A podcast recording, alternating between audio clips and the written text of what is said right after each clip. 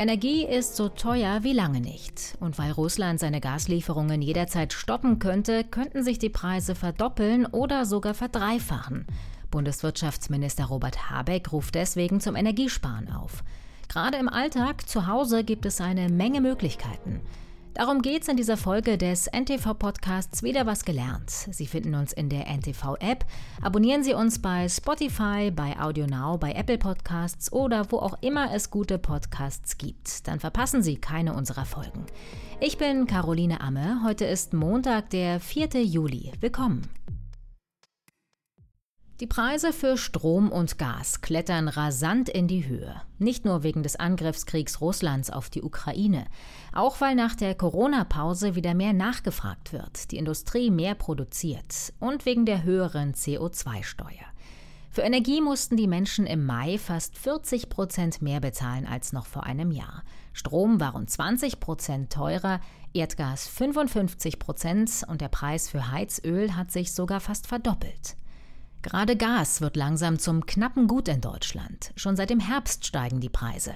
Aufschläge von 30, 50, 80 Prozent oder noch mehr sind keine Seltenheit, bald vielleicht sogar die Regel. Im Juni hat Russland durch die Ostsee-Pipeline Nord Stream 1 schon mehrmals weniger Gas nach Deutschland gepumpt als vereinbart. Wirtschaftsminister Robert Habeck hat deswegen die Alarmstufe im Notfall Gas ausgerufen. Die Gasversorgung ist zwar sicher, die Bundesnetzagentur schätzt die Lage aber als angespannt ein. Bald könnte nochmal ein ordentlicher Preissprung kommen. Dann nämlich, wenn die Netzagentur einen bestimmten Paragraphen, Paragraph 24 im Energiesicherungsgesetz aktiviert. Die Energieversorger dürfen dann die Kosten an die Kunden direkt weitergeben, um sich selbst zu retten. Die Experten sprechen im Moment davon, dass wahrscheinlich der Gaspreis 2023 nach aktueller Lage etwa beim Doppelten liegen wird für den Haushaltskunden, wie es zurzeit der Fall ist. Das kann man an den Börsenpreisen sehen, die ja oftmals für ein oder zwei Jahre in der Zukunft gehandelt werden.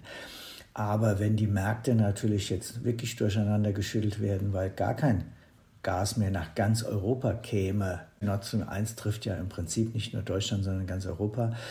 Das wäre natürlich eine schwierig einzuschätzende Situation. Da mag der Gaspreis in 2023 und 2024 vielleicht sogar auf das Dreifache steigen. Da hängt es natürlich ganz davon entscheidend ab, welche Einsparmaßnahmen können wir bis wann realisieren und schaffen wir es in Europa Ersatz zu bekommen. Das war Reinhard Loch, Energieexperte bei der Verbraucherzentrale Nordrhein-Westfalen. Weil die Energiepreise steigen, klingelt bei ihm und seinen Kollegen immer öfter das Telefon. Viel mehr Menschen als sonst möchten sich zu Energiesparthemen beraten lassen. Wir sehen natürlich eine totale Zunahme der Energieberatungswünsche. Ganz viele Menschen rufen uns an, weil sie entweder ganz konkret Energiespartipps brauchen oder weil sie eben umstellen wollen. Also insbesondere die Besitzer von Gasheizungen die jetzt vielleicht ins Alter gekommen sind und die jetzt sowieso ihre Heizung umrüsten müssen, die fragen uns natürlich nach Alternativen. Wie sieht's aus mit der Wärmepumpe? Wie sieht's aus mit Holzheizungen? Kriege ich da eine Förderung? Und im Moment ganz aktuell eben auch, wo bekomme ich Handwerker, die mir das noch schnell umsetzen? Wenn man Putin ein bisschen schaden will, dann spart man Energie, sagt Wirtschaftsminister Habeck und hat eine Energiesparkampagne angeschoben. Denn Haushalte verbrauchen in Deutschland ein Drittel der gesamten Energie, sagt Reinhard Loch. Die größten Energiefresser sind dabei Heizungen und Warmwasserboiler. Das ist eben das, was uns im Moment gerade beschäftigt, insbesondere natürlich vor dem nächsten Winter, dass wir drei Viertel bis 80 Prozent einsetzen für die Beheizung unserer Räume. Etwa 10 Prozent davon ist Warmwasseranteil und der Rest ist das, was wir als klassischen Stromverbrauch kennen. Daneben kommt natürlich noch der ganze Verkehrsbereich und der Konsumbereich, das ist klar. Aber im Bereich der eigenen vier Wände, nenne ich es jetzt mal, des Haushaltsenergieverbrauchs, ist es insbesondere die Raumwärme, die uns Sorge macht und das sind eben unsere alten Gebäude, unsere Heizungsanlagen und die Warmwasserbereitung. Heizen ist jetzt im Sommer kein großes Thema. Trotzdem werden auch in der warmen Jahreszeit viele Heizungen gar nicht ausgemacht. Wer das nicht weiß, sollte nachsehen, sie notfalls ausschalten oder prüfen, ob die Anlage auf einen Sommerbetrieb umgestellt werden kann, sagt Reinhard Loch. Vielen Betreibern von Heizungsanlagen ist das gar nicht so richtig bewusst, dass zum Beispiel eine normale Zentralheizung ja im Sommer abgeschaltet werden kann, weil sie dann eben nichts machen muss, aber trotzdem vorher die ganze Zeit in Bereitschaft stand. Wenn man natürlich Warmwasserbereitung hat, muss man auf die sogenannten Sommerbetrieb umschalten. Also der Heizungsteil wird dann abgeschaltet, aber die Warmwasserbereitung bleibt natürlich dann aktiv. Man kann dann auch die Zeit nutzen, beispielsweise die ganze Heizungseinstellung mal zu überprüfen. Das wird möglicherweise aber auch der Fachmann oder die Fachfrau machen müssen. Sprich Heizkurve einschalten, Nachtabsenkung einschalten. Das sind Dinge, die man üblicherweise so im Herbst macht, aber vielleicht jetzt im Sommer schon mal angehen kann, vorbereitend. Das ist äh, das, was Minister Habeck meint, der davon spricht, dass man bis zu 15 Prozent einsparen kann, wenn man den Betrieb des Heizkessels optimiert. Im Herbst, wenn es kühler wird, werden die Heizungen wieder eingeschaltet. Die Verbraucherzentrale empfiehlt eine Temperatur von 18 Grad im Schlafzimmer und 21 Grad im Wohnzimmer. Wenn man nicht zu Hause ist oder nachts, reichen auch 16 Grad. Mit jedem Grad weniger kann man 6% Heizenergie einsparen. Wenn das alle Haushalte in Europa machen würden, wären 2,5% weniger Gas pro Jahr nötig, hat die Internationale Energieagentur ausgerechnet.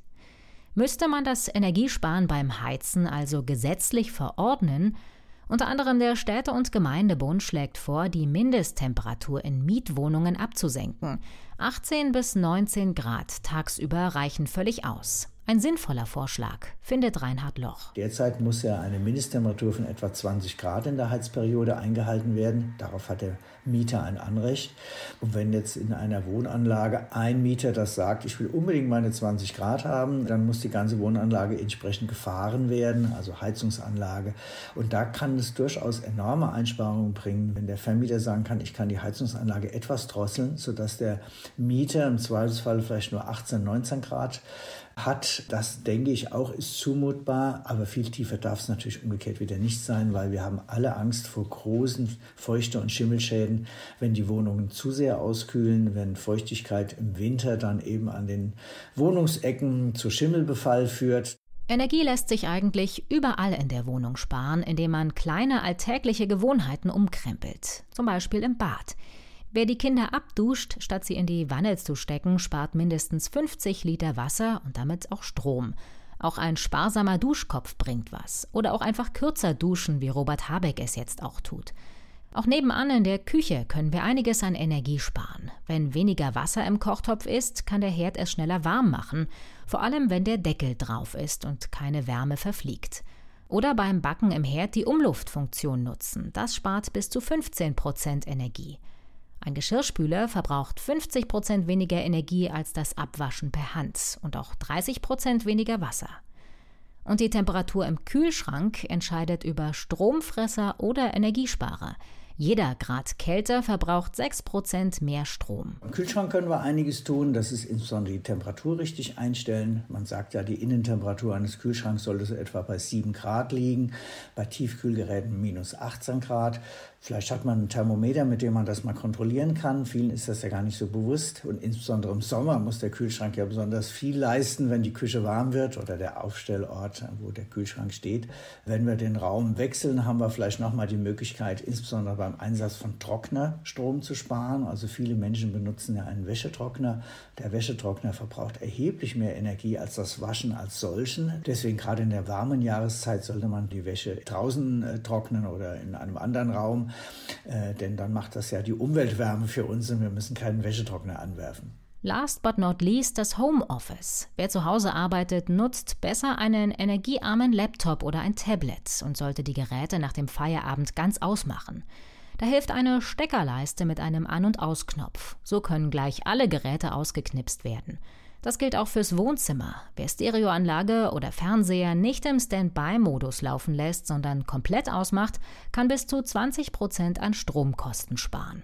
Das alles sind zwar nur kleine Beiträge, insgesamt rechnet es sich aber. Wir müssen im Winter diesen Jahres damit rechnen, dass Strom- und Gaspreis, ich sag mal pauschal, sich etwa verdoppeln werden.